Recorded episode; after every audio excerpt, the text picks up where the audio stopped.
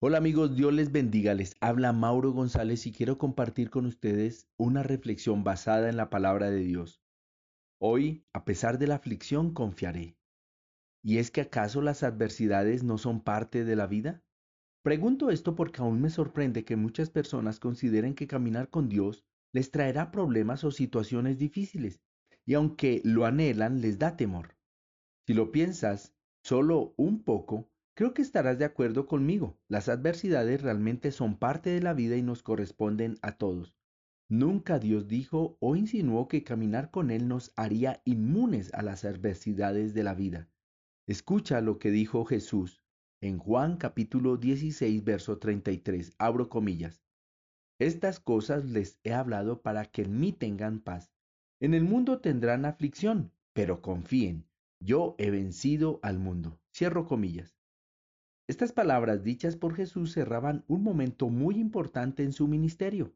Jesús acababa de lavar los pies a sus discípulos y darles un nuevo mandamiento, ámense unos a otros.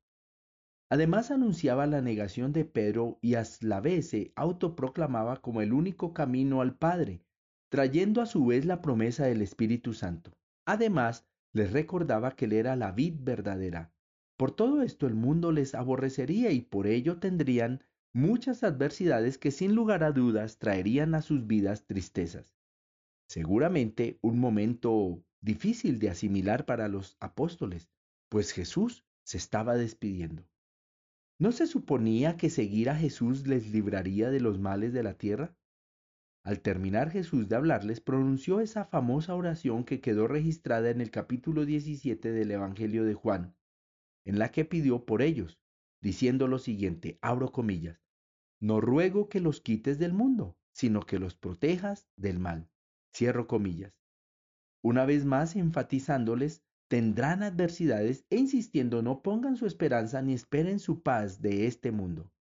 Hoy, muchos hijos de Dios viven sin esperanza o con una a medias.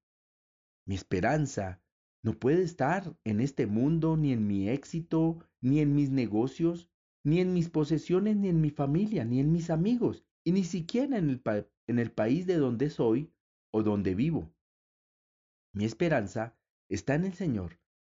Y Él, Jesús, habló palabras de esperanza que traen primero paz a mi espíritu y luego a todo mi ser. Él aclaró, en el mundo tendrán aflicción, ya está escrito que en este mundo encontraremos aflicciones. ¿Por qué?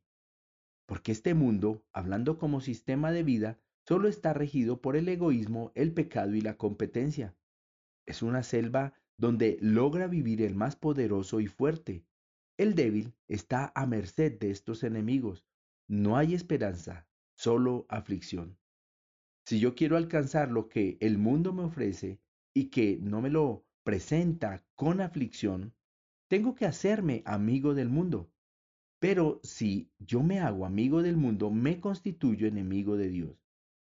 Si me hago amigo de Dios, entonces encontraré enemigos en todas partes. Cada esquina se podrá convertir en una emboscada. La aflicción no solamente viene del mundo, sino que al mirar dentro de mí descubro que aún mi corazón es engañoso más que todas las cosas y desesperadamente malvado, y su trabajo también será llevarme a la aflicción y a la desilusión. ¿Hay esperanza entonces para mí? Si he sido llamado a vivir en este mundo y Jesús mismo dijo que en el mundo tendré aflicción, entonces, ¿cuál es la esperanza para mí hoy? Gracias a Dios que sí hay esperanza. Él mismo dijo, pero confíen, yo he vencido al mundo. Dios quiere que creamos su palabra. Esto me dice a mí hoy que el Señor es más fuerte que el mundo y si el mundo me trae hoy aflicción, Jesús, quien venció a este mundo, trae para mí esperanza y paz. La paz de Dios que sobrepasa mi entendimiento me cubrirá y envolverá con poder y fuerza. Su fuerza es más grande que la aflicción. Su poder es más inmenso que la batalla. Su mano se extiende como se extendió para recoger al apóstol Pedro cuando se hundía en el mar y esta promesa es para mí. Hoy, a pesar de la aflicción, confiaré. Si hay vidas que debieran mostrar, reflejar esperanza, son las nuestras.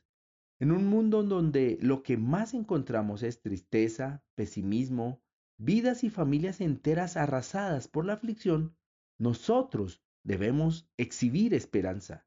Nosotros debiéramos con nuestra actitud, palabras y pensamiento enseñarle al mundo que el que camina con Dios vive en una completa esperanza. A pesar de las aflicciones, hoy confiaré. Un abrazo y que tengas una vida bendecida.